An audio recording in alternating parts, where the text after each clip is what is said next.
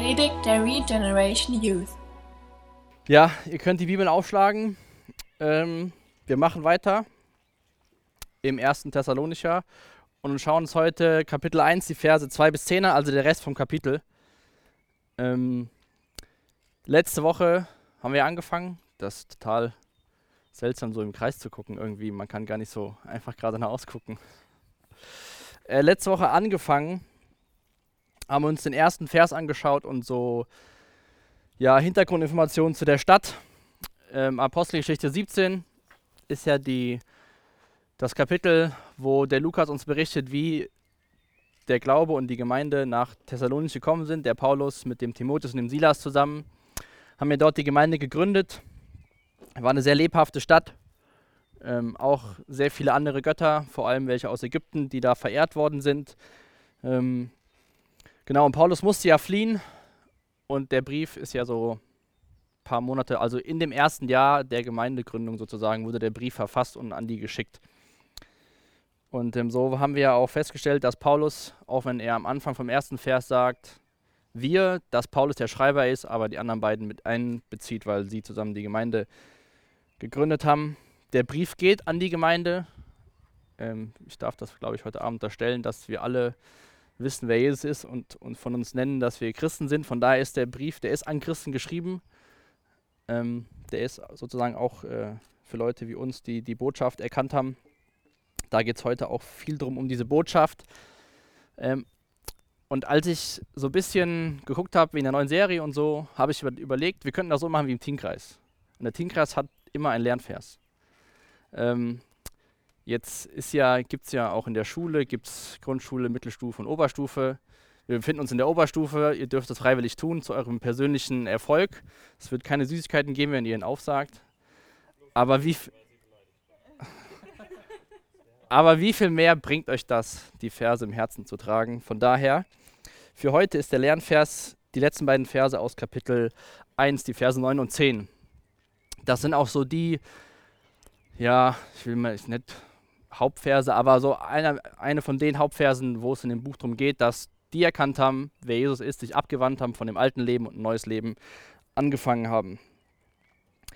Und dann auch gerade Vers 10, wo, wo Paulus schreibt, dass sie die Rückkehr von, von Jesus erwarten. Das ist so, sind so die Hauptgedanken von dem, von dem, Ver, von dem Buch und deswegen der Lernvers für, für heute.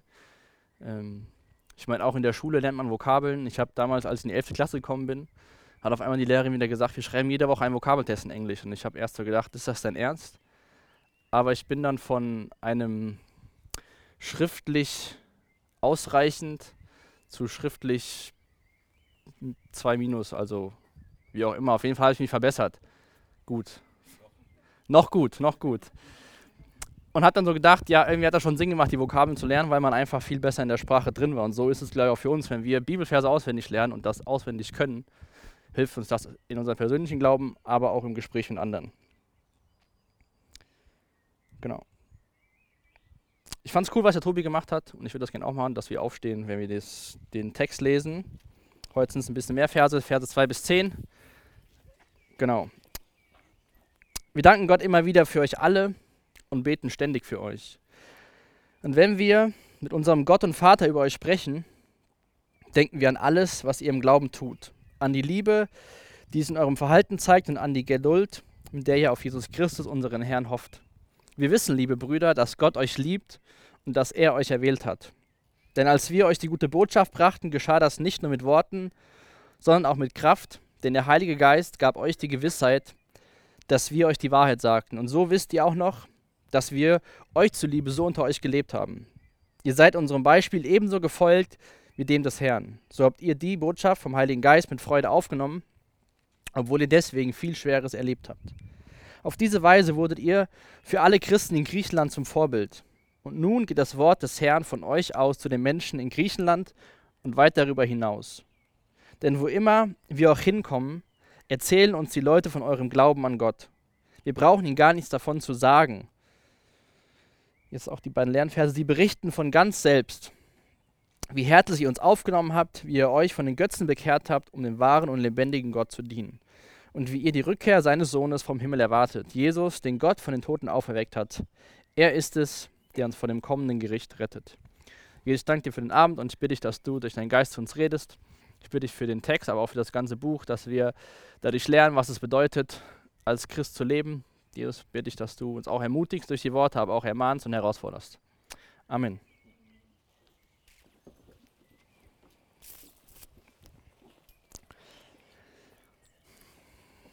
In Vers 2 macht der Paulus weiter mit der gänglichen Schriftform für die damalige Zeit, die wir schon im ersten Vers kennengelernt haben.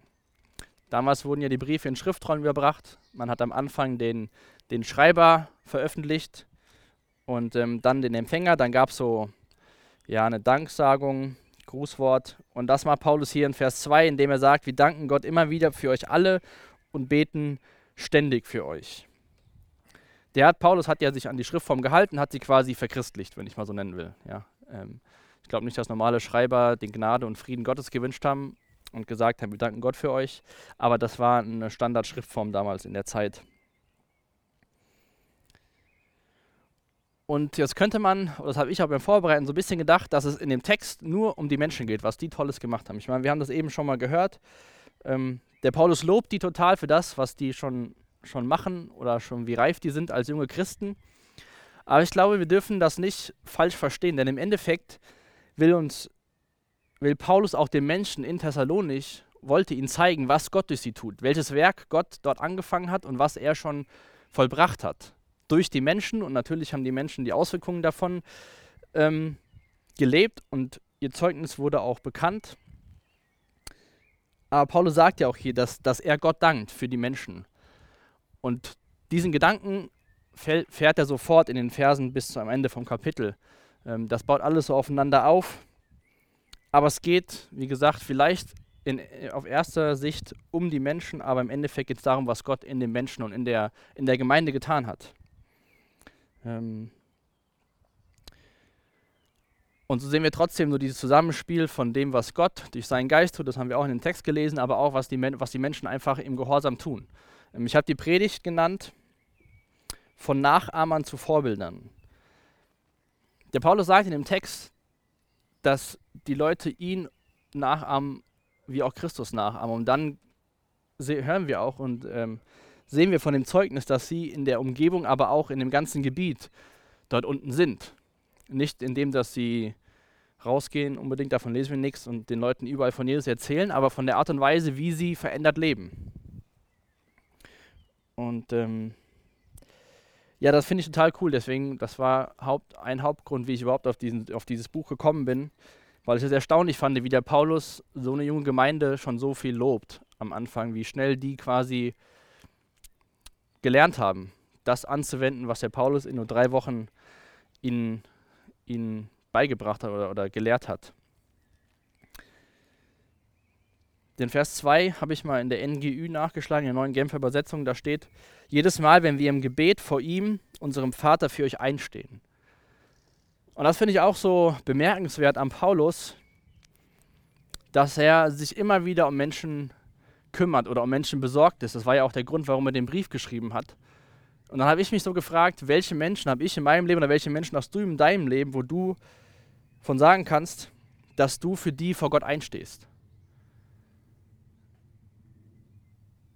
Und gerade das Gebet, das ist so wichtig, weil so können wir für Menschen, die uns wichtig sind, einstehen und was quasi für sie tun, ohne dass wir körperlich bei ihnen sind. Der Paulus war nicht in Thessalonich, er war traurig, dass er fliehen musste und dennoch war er durch das Gebet verbunden mit den Menschen dort und hat, ich finde das cool, dass es, wie das übersetzt ist, dass er für sie eingestanden ist vor Gott. Ich weiß nicht, was der Paulus gebetet hat, aber wahrscheinlich auch, dass Gott sich um die Menschen kümmert, dass sie weiter die, die Botschaft hören von Leuten, dass sie wachsen im Glauben. Denkt mal bei euch so nach in, in eurem Freundeskreis oder vielleicht auch Familien-, Verwandtenkreis, wo, wo es Menschen gibt, die ihr euch vielleicht mal eure Liste schreiben könnt, für die ihr im Gebet einsteht. Die vielleicht nicht die einfachste Phase haben oder die jetzt vor kurzem erst Jesus kennengelernt haben oder vielleicht schon lange dabei sind, irgendwas anderes haben, wo ihr wisst, dafür kann ich beten. Das müssen die noch nicht mal wissen, die Leute. Aber es ist gut für andere Menschen zu beten.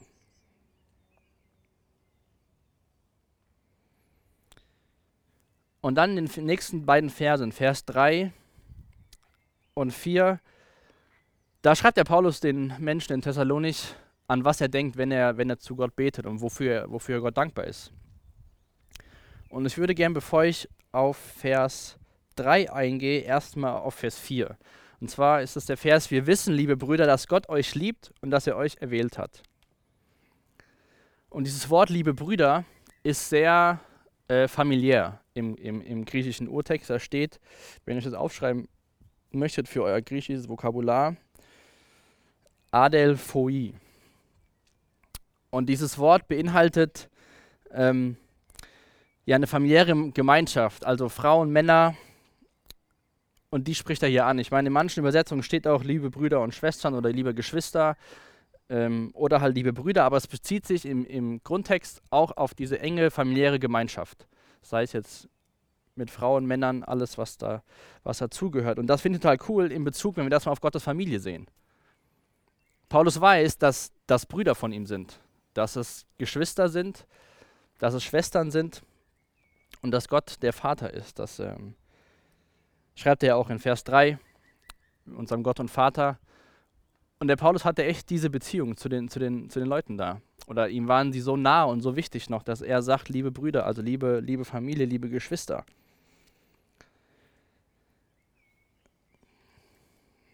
Und dann schreibt er schon was im zweiten Teil.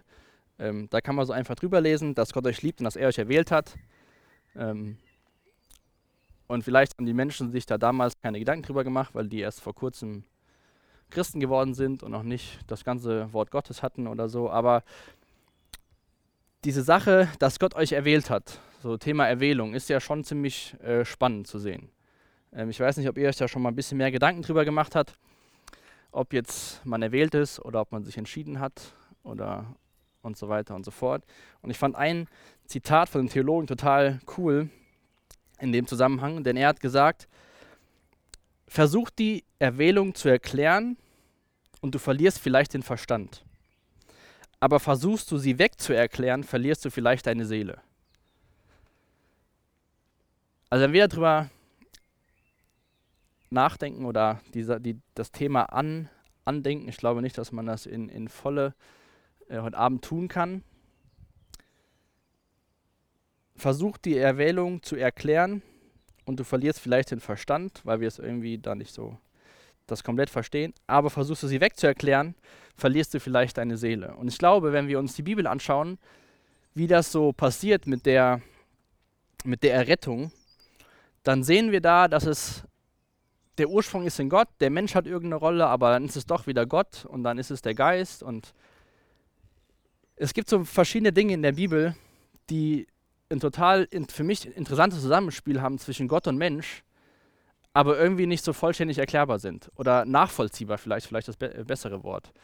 Ähm, und ich glaube auch nicht, gerade auf das Thema Erwählung, dass wir das hier auf der Erde vollständig begreifen oder vollständig erklären können. Wir werden wahrscheinlich oder hoffentlich wird jeder persönlich eine Erklärung für sich finden anhand von Gottes Wort, aber das Konzept komplett zu verstehen, das werden wir, glaube ich, nicht schaffen. Ähm, egal wie hoch unser IQ ist, das ist, ist ein Geheimnis.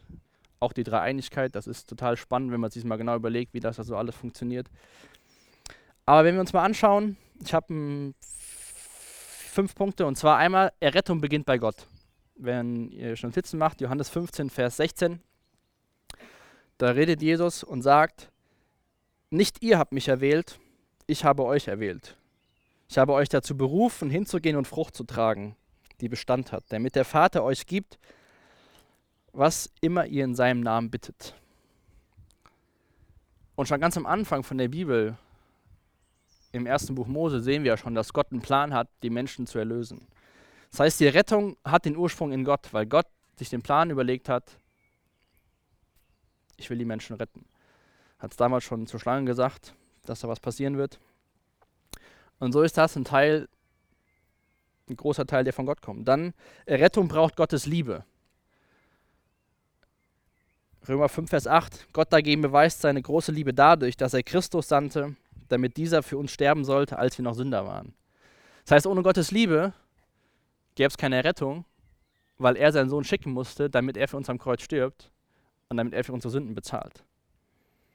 Das heißt, Gottes Liebe hat es möglich gemacht. Nachdem Gott sich das überlegt hat, ich will die Menschen retten, durch seine Liebe hat er seinen Sohn gesandt. Und dann lesen wir in Epheser 2, Vers 8, weil Gott so gnädig ist, hat er uns durch den Glauben gerettet. Und das ist nicht euer eigenes Verdienst, es ist ein Geschenk Gottes. Das heißt, Errettung involviert auch Glaube. Durch Glauben seid ihr gerettet. Weil Gott so gnädig ist und es ist trotzdem nicht euer eigenes Verdienst. Das heißt, der Mensch muss glauben, muss es verstehen, dass Jesus gekommen ist, für ihn gestorben ist, muss es annehmen. Wir sind gerettet durch Glauben. Abraham wurde gerecht gesprochen durch, durch Glauben. Da werden wir uns im Sommer auf der Freizeit noch viel mehr mit beschäftigen, wenn wir uns Hebräer 11 anschauen, die ganzen Menschen, die durch Glauben was bewirkt haben. Aber da ist ja so ein, so ein Teil, wo wir irgendeine Rolle spielen in dem Ganzen. Wir müssen ja glauben. Und dann noch ein Punkt, Errettung involviert die Dreieinigkeit Gottes. Also Gott der Vater liebt uns, hat einen Plan gemacht, uns zu retten. Sein Sohn ist gekommen, hat den Plan ausgeführt und ist für uns gestorben. Und Gott, Heiliger Geist, schenkt uns Verständnis, dass wir Jesus brauchen, weil wir Sünder sind. Und er beführt uns von der Sünde, wenn wir, das lesen wir auch in der Bibel, das schauen wir da noch Verse an, dass solange wir Gott noch nicht kennen, der Heilige Geist es ist, der uns überführt von unserer Sünde. Deswegen Erwählung, ja, irgendwie schon. Der Mensch hat irgendwas da drin zu tun. Deswegen, ich finde das Zitat von dem Theologen, der, der greift es sehr gut. Wenn man versucht, komplett zu erklären, irgendwo denkt man so, ja, muss man überhaupt da noch rausgehen auf die Straße, den Leuten was sagen? Auf der anderen Seite ist es ja die beste Motivation, weil, du, weil man weiß ja, es gibt Menschen, die sich für Jesus entscheiden werden. Nur du weißt nicht wer. Aber ich glaube, das beste Beispiel zu zeigen, dass Menschen sozusagen erwählt sind, ist, dass Errettung ein verändertes Leben hervorruft. Da schreibt der Paulus in den letzten beiden Versen, hier Vers 9 und Vers 10, dass die Menschen, da ist sichtbar geworden, dass sie errettet worden sind. Deswegen hat er auch dann, konnte er auch schreiben in Vers 4, dass Gott euch liebt und erwählt hat, weil er gesehen hat, dass sie die Frucht hatten von, einer, von einem Leben, was verändert worden ist. Wiersbe, ein Kommentator, hat gesagt, die, die Gott erwählt, verändert er auch. Und wir können ja nie wissen, was Gottes Plan ist. Von daher sollten wir die Botschaft, die wir haben, mit möglichst allen Menschen teilen, dafür beten, vielleicht, dass Leute aus der Familie Jesus kennenlernen, Arbeitskollegen, Leute in der Uni, dass sie den Glauben haben, dass sie erkennen, dass sie Sünder sind und Gott darum bitten, dass er sie ihre Herzen erreicht. Und wie das genau 100% funktioniert, tja, weiß ich nicht so 100%. Aber ich denke mir auch immer so, wenn man so ein bisschen, nee, nicht so ein bisschen, wenn wir so über so Sachen nachdenken und dann uns vorstellen, wie, wie groß Gott ist, finde ich es einfach erstaunlich, dass er sich uns offenbart hat. Und ich glaube, wir sollten auch im Staunen bleiben und wenn wir Gott komplett erklären könnten, was wäre das für eine Person? Wir würden gar nicht, also wenn ich jemand komplett erklären könnte, wäre das ja niemand, den ich anbeten könnte und zu ihm hochgucken könnte, weil er so hoch erhaben ist. Dann wäre das jemand, ich könnte ihn voll erklären, dann stecke ich ihn in meine Hosentasche und sage, das ist mein Gott, den habe ich so erklärt. Und von daher glaube ich auch, dass wir immer wieder in unserem Leben lernen werden, Dinge hinzulernen werden.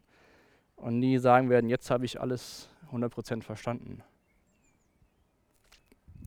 Aber nur mal so viel zu dem Thema heute Abend. Wenn, wir können uns gerne nachher darüber unterhalten, wenn ihr irgendwelche Gedanken dazu habt. Ähm, ja. In dem Vers 3 sehen wir, was das Leben von Christen ausmachen sollte. Und zwar sagt der Paulus, wir denken an alles, was ihr im Glauben tut, an die Liebe, die es in eurem Verhalten zeigt und an die Geduld, mit der ihr auf Jesus Christus, unseren Herrn, hofft. Also diese drei Sachen, Glaube, Liebe, Hoffnung, tauchen hier auf. Ähm, Paulus schreibt ja in 1. Korinther 13, Vers 13, Glaube, Liebe, Hoffnung, das Größte aber die Liebe. Und diese drei Sachen sind, glaube ich, Kennzeichen, sollten Kennzeichen von Christen sein, von Menschen sein, die ein verändertes Leben führen. Denn alle drei Dinge, wenn wir uns da mal Gedanken drüber machen, sind von uns weggerichtet. Keins von diesen drei Sachen, die der Paulus hier schreit, wo er dran denkt, sind Sachen, die sich um uns drehen. Der Glaube richtet sich an Gott, die Liebe richtet sich an andere Menschen und die Hoffnung richtet sich auf die Zukunft, dass Jesus wiederkommen wird. Das ist die Hoffnung, die die Leute damals schon hatten und die wir heute auch noch haben. Die Hoffnung, dass Jesus wiederkommt. Sozusagen der Glaube beruft sich so ein bisschen auf die Vergangenheit, die Liebe wirkt in der Gegenwart und die Hoffnung blickt in die Zukunft. Und das wünsche ich mir, dass wir das durch das Buch und durch den Text heute nochmal ganz neu lernen, was, was es ausmacht, Christ zu sein. Glaube hat Werke, Liebe müht sich, Hoffnung hält durch. Wahrer Glaube führt zu Werken und wahrer Glaube oder Glaube ohne Werke ist tot. Da hat der Jakobus ganz ausführlich in seinem Buch, schreibt er darüber, in seinem Jakobusbrief. Wir sind nicht errettet durch Glaube und Werke, aber dadurch, dass wir errettet sind, sollte unser Glaube Werke haben. Und das dafür lobt, dafür lobt der Paulus die Menschen dort.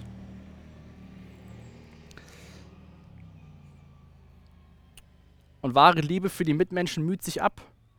Ja, die machen auch mal, wahre Liebe macht in dem Zusammenhang auch schon mal Sachen, die vielleicht nicht so bequem sind. Oder dass man dann mal vielleicht irgendwo nochmal hinfährt oder irgendwas anderes macht, um Menschen zu erreichen oder auch, oder auch einfach zu helfen. Menschen, Jesus sagt das ja auch, dass die Welt euch, die, also sagt es den Jüngern, die Welt daran erkennen wird, die Liebe, die ihr untereinander habt. Und ich glaube, das muss eine Liebe sein, die sich müht, weil warum sollte die Welt sonst einen Unterschied erkennen? Eine Liebe, die einfach ist und die Bequemlichkeit ist, die lebt, lebt und liebt jeder. Ich meine, gerade in Beziehungen, da sieht man heutzutage, wie viele Menschen sich scheiden lassen. Das ist keine Liebe, die sich müht. Das ist eine Liebe der Bequemlichkeit. Solange ich das für mich irgendwas dabei hat, mache ich das. Aber wahre Liebe müht sich. Und wahre, wahre Hoffnung schaut voller Zuversicht in die Zukunft.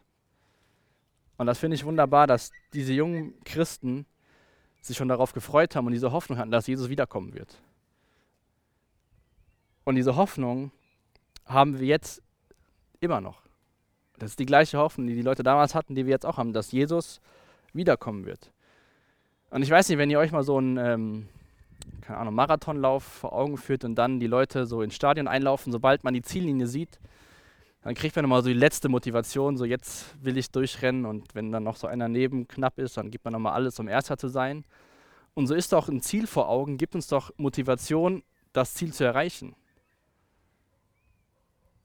Wenn wir ziellos und planlos durchs Leben laufen, dann fehlt uns wahrscheinlich irgendwann die Motivation. Ich meine, die Leute, das werden wir auch noch sehen, sind ein bisschen auch dann zu sehr vom Pferd gefallen auf der Seite, dass sie sich darauf gehofft haben, dass Jesus wiederkommt. Die haben teilweise nicht mehr gearbeitet und haben dann gesagt, gut, Jesus kommt wieder, Peace, Freunde, ich chill mir mein Leben. Aber wenn wir die richtige Hoffnung haben, dass Jesus wiederkommt, gibt uns das doch Mut und Ansporn, unser Leben hier auf der Erde zu leben. Und so sind Glaube, Liebe, Hoffnung Kennzeichen von erretteten Menschen, die sozusagen dann auch erwählt worden sind von Gott. Das zeigt sich in dem Verhalten. Vorher können wir nie sagen, ob ein Mensch äh, erwählt worden ist. Ich, also, woher wollen wir das wissen? Keiner kennt von uns die Herzen, vor allem kennt keiner Gott. Aber durch das, durch das sie Glaube, Liebe, Hoffnung gelebt haben, waren sie ein erstaunliches Zeugnis für die unmittelbare Umgebung, aber auch für ein bisschen weiter gefasst. Dass Menschen davon berichtet haben. Der Paulus ist ist hingekommen und wollte was erzählen und die Leute haben Paulus im Endeffekt gesagt, ja, wir haben schon gehört von dem Glauben, von dem, was da und da passiert ist. In Vers 5 schreibt er, denn als wir euch die gute Botschaft brachten, geschah das nicht nur mit Worten, sondern auch mit Kraft, denn der Heilige Geist gab euch die Gewissheit, dass wir euch die Wahrheit sagten. Und ihr wisst auch noch, dass wir euch zuliebe so unter euch gelebt haben. Und das ist eine Sache, gerade der letzte Teil, den wir nicht aus der Geschichte aus Apostelgeschichte 17 lesen. Da lesen wir nur, dass Paulus an drei Sabbaten gelehrt hat und dann relativ schnell fliehen musste. Im, in der Synagoge hat er über Jesus gepredigt, über seinen Tod und über seine Auferstehung. Aber hier sagt der Paulus auch noch, ihr wisst auch noch, dass wir euch zuliebe unter euch gelebt haben. Der Paulus war kein isolierter Prediger, der war bei den Menschen. Das heißt, die Menschen haben wahrscheinlich Paulus predigen hören sowieso, aber haben auch dann gesehen, wie Paulus das, was er gepredigt hat, gelebt hat. Ich meine, was für ein, für ein Zeugnis wäre das, wenn ich ihm irgendwelche Sachen sage und dann lege ich den Schalter um von Samstagmorgen bis Freitagnachmittag mache ich was komplett anderes von dem, was ich glaube und was, was ich erzähle. Das ist kein glaubhaftes Zeugnis. Und das ist, glaube ich, was, was Menschen überhaupt nicht davon überzeugen kann, dass es Sinn macht, ein Leben mit Jesus zu leben, sondern es ist eher eine Sache, wo Menschen sagen, ja gut, du hast halt einen Club, da gehst du hin, aber Leben sieht relativ gleich aus. Und so war der Paulus voll, voll involviert in der Zeit, als er da war. Er war sieben Tage die Woche, 24-7 wahrscheinlich bei den Menschen, hat ihnen das Wort gebracht, hat mit ihnen gelebt, war ein Vorbild. Er sagte, dass sie ihm nachgeahmt, Nachahmer von ihm waren und ich weiß nicht, ich wünsche mir sowas zu sagen können über mich, aber ich weiß nicht, ob ich das sagen würde von mir, dass ich mir wünsche, dass Menschen meine Nachahmer sind. Ähm, ich meine, es ist eine, ist eine gute, gute Selbst, ja, also es ist kein Hochmut von Paulus, aber ich glaube, er wusste einfach, wer er in Christus ist und wie er handelt und konnte das von Überzeugung von sich behaupten, ohne dabei hochmütig zu sein. Finde ich total erstrebenswert, sowas im Leben zu erreichen, dass man von sich selbst sagen kann, wenn du mir nachahmst, findest du den Weg. Das heißt ja, ich muss Jesus ähnlich genug sein, dass Menschen Jesus durch mich sehen.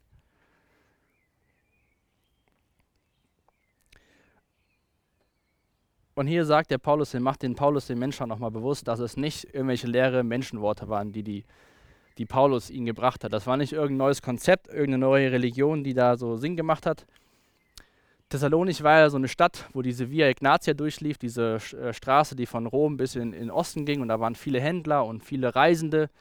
Und sicherlich auch in so einer Stadt, wo es viel, viel Götterkult gab, kamen auch viele Reisende durch, die irgendeine neue Idee gebracht haben.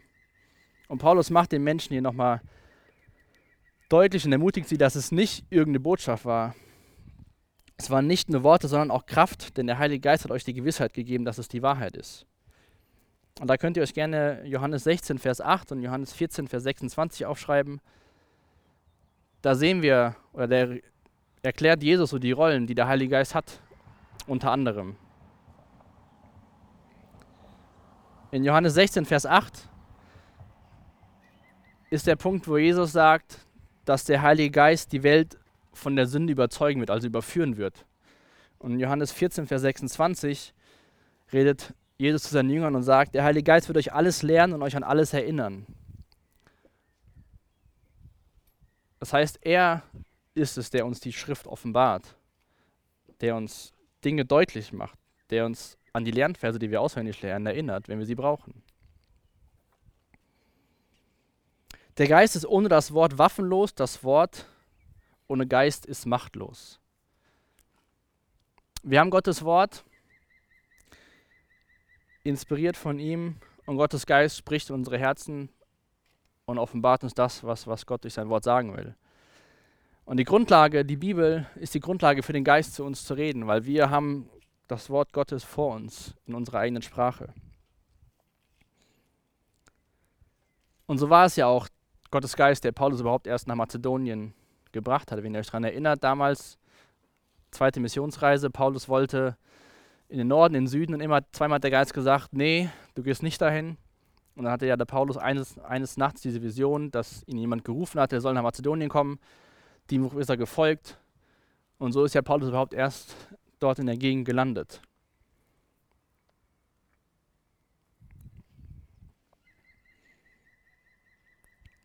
Und ich glaube, so sollten wir sehen, dass wir Gottes Geist nicht nur in unserem persönlichen Leben brauchen, sondern auch in der Gemeinschaft und in der Gemeinde. Auch Glaube, Liebe, Hoffnung sollten wir nicht nur persönlich widerspiegeln, das sollte auch die Gemeinschaft und die Gemeinde widerspiegeln. das sind Kennzeichen von einem persönlich, aber auch von der, von, von der Gemeinschaft, von der Gemeinde. Paulus spricht ja auch hier an die Gemeinde, dass es die Gemeinde das Zeugnis gibt.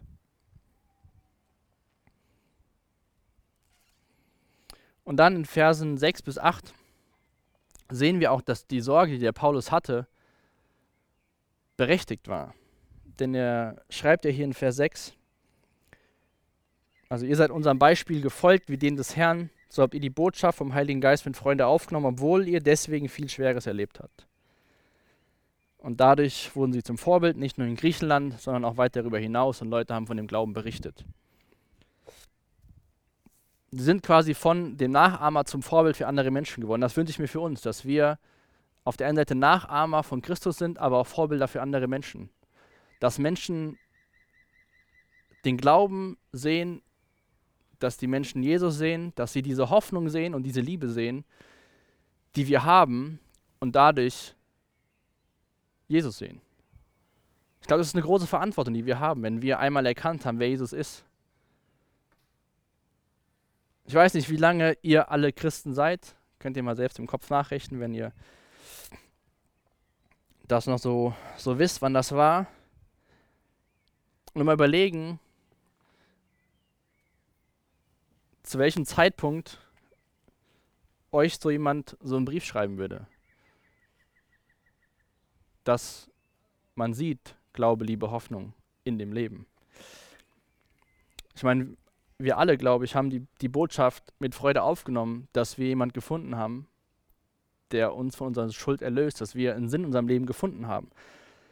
Und dann schreibt er hier, dass sie deswegen viel Schweres erlebt haben. Es ist, gibt keinen Bericht, dass es in den 50er Jahren, also 50 nach Christus, circa, also wurde der Brief ja auch geschrieben, 51 nach Christus, dass in der Zeitspanne 50 irgendwelche körperliche oder wirkliche Verfolgung gab von Christen. Da lesen wir in keinen Geschichtsbüchern was. Aber was Paulus hier anspricht, ist eher so soziale Bedrängung oder ähm, ich glaube, dass sehr gut das ist, was, was heute vielleicht Leute erfahren. Dass es nicht wirklich Verfolgung ist, in dem Sinne, wie wir Verfolgung kennen von, von verfolgten Christen in Ländern, wo sie unter, von der Regierung unterdrückt werden, sondern das spiegelt, glaube ich, ganz gut unsere Gesellschaft wider. Dass es so die, auf die soziale Schiene geht, man wird ausgeschlossen. Gerade so, wenn man jünger ist und dann auf einmal erkennt und sich umkehrt, abkehrt von dem alten Leben und dann viele Dinge nicht mehr macht, die man so in dem Alter halt macht oder auch später, wo man nicht davon berichten kann, wie viele Freunde man schon gehabt hat oder Freundinnen schon gehabt hat und wie toll das alles ist und wie oft ich mich schon die Kante gegeben habe und so weiter. Wenn man diesen, diesen Schritt gemacht hat, dann entscheidet man anders. Und dann kann das ganz normal auch, glaube ich, zu sozialer Ausgrenzung folgen. Dann sagen Leute, ach nee, der ist komisch, der ist so komisch, so anders geworden, mit dem wollen wir nichts mehr zu tun haben. Und so war das auch damals in der Stadt für die Christen. Ich meine, das war eine Stadt, da waren viele Götter und jeder konnte so seinen Gott verehren. Und dann kommt da eine Gruppe, kommt dann Paulus her und sagt, es gibt nur einen wahren Gott. Die, die Menschen erkennen die Botschaft, nehmen das an und sagen jetzt den Nachbarn hier übrigens, es gibt nur einen wahren Gott.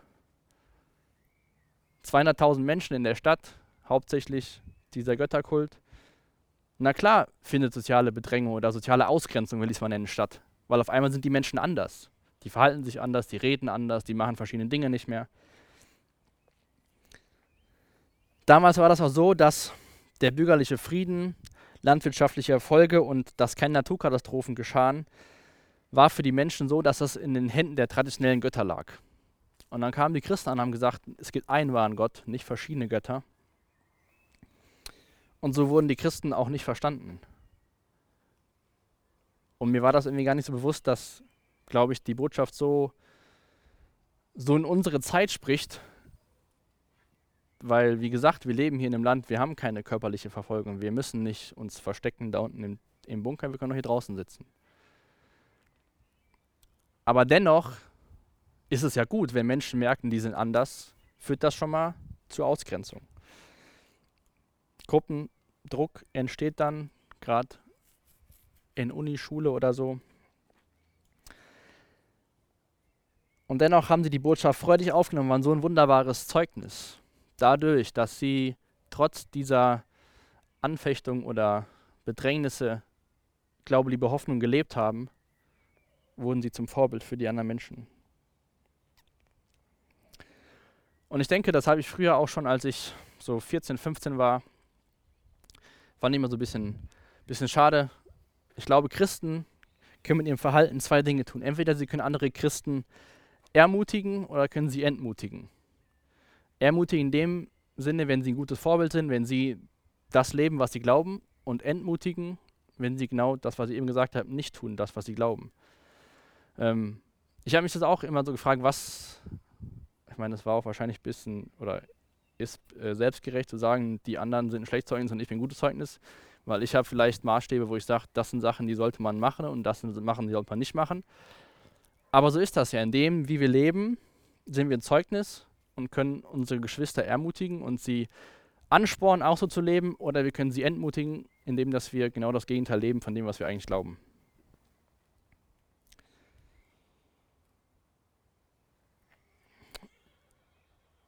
Und dann sollten wir auch das machen, was der Paulus über die Leute sagt, dass sie von dem Empfänger der Botschaft damals zu ja, einem Transmitter werden. Ich habe mal nachgeschaut, was Transmitter so übersetzt oder die Definition von einem Transmitter ist. Also so ein Minisender, da steht, Transmitter verbreiten ein beliebiges Audiosignal im näheren Umfeld auf einer UKW-Frequenz. Ja, sollten wir als Christen nicht ein beliebiges Audiosignal verbreiten in unserem näheren Umfeld, sondern wir haben eine Botschaft, die wir in unserem näheren Umfeld verbreiten sollten. Aber wir sollten von den Empfängern der Botschaft, wie es auch da gibt, es gibt einen Empfänger und es gibt Transmitter, sollten wir vom Empfänger zum Transmitter werden und die Botschaft in unserem näheren Umfeld bekannt machen. Ich meine, es ist auch wie ein Transmitter sich selbst die Botschaft überlegt oder die Audiosignale überlegt, die, die er bekommt, er sendet nur weiter, so haben wir auch was, was wir einfach nur weitergeben können. Ich weiß nicht, ob ihr mit so technischen Sachen was anfangen könnt, ich fand das ein ziemlich cooles Bild. Auch so die ganzen neuen Medien, ich meine, darüber können wir auch Sachen vermitteln. Aber ich habe auch in der Vorbereitung gelesen, dass es so wichtig ist, persönliche Beziehungen. Also, dass sehr viele Menschen sich auch einfach einladen lassen, überhaupt zu einer Veranstaltung durch persönliche Beziehungen. Und von daher sollten wir das überhaupt nicht unterschätzen, dieses sozusagen Mund-zu-Mund-Propaganda. Ich meine, das nennt man, Verkäufer nutzen es auch gerne, ja, hier, da, der macht was gut. Und so ist es auch für uns selbst oder gerade auch in so einer Zeit, wo alles ins Internet rutscht, diese persönliche Beziehung und darüber Menschen zu erreichen, mit ihnen zu reden, sie mal einzuladen und einfach für sie da zu sein. Von diesen Nachahmern zu einem Vorbild werden. Wie gesagt, dann sehen wir in Versen 9 und 10 diese Frucht, die die, die die Botschaft hatte bei den Menschen, dass sie sich umgekehrt haben von dem Götzen zu dem einen wahren Gott. Und ich hatte die Woche so gefragt, was sind so Götzen in unserer Zeit? Da kamen ein paar Antworten und wir haben unsere persönlichen Götzen in der heutigen Zeit. Wir haben jetzt vielleicht nicht irgendwelche Götter in Ägypten, die wir anbeten oder Griechenland, aber so haben wir unsere eigenen Götter. Aber was haben die Menschen gemacht?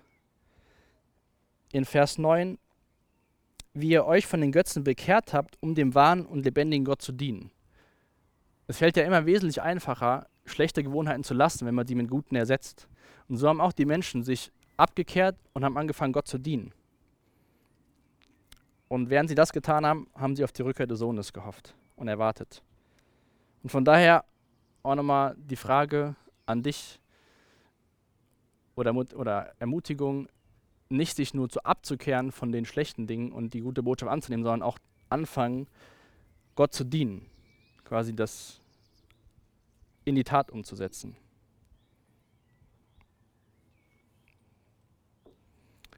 Und deswegen lasst uns echt gerade zu so diese Punkte, Glaube, Liebe, Hoffnung, ich habe zu Micha gesagt, das, was, er hat ja das auch so von der, von der Gemeinde, diese Glaube, Liebe, Hoffnung, ähm, dass wir das in die Welt tragen, auch wir die wir dazugehören, und von den Leuten hier lernen, dass sie damals schon gehofft haben und darauf gewartet haben, dass Jesus wiederkommt.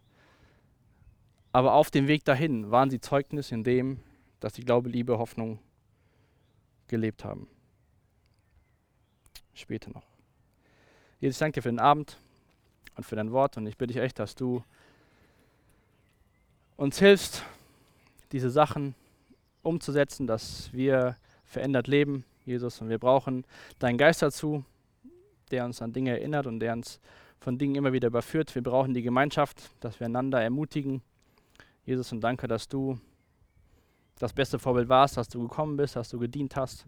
Jesus, dass du auch gesehen hast, was nach dem Kreuz war, dass du die Freude gesehen hast, die auf dich wartet.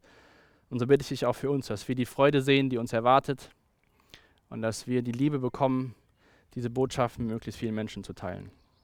Und da selbst zum Vorbild werden. Das ist echt ein großer Anspruch und eine Herausforderung, zu sagen, dass wir Vorbilder im Glauben sind.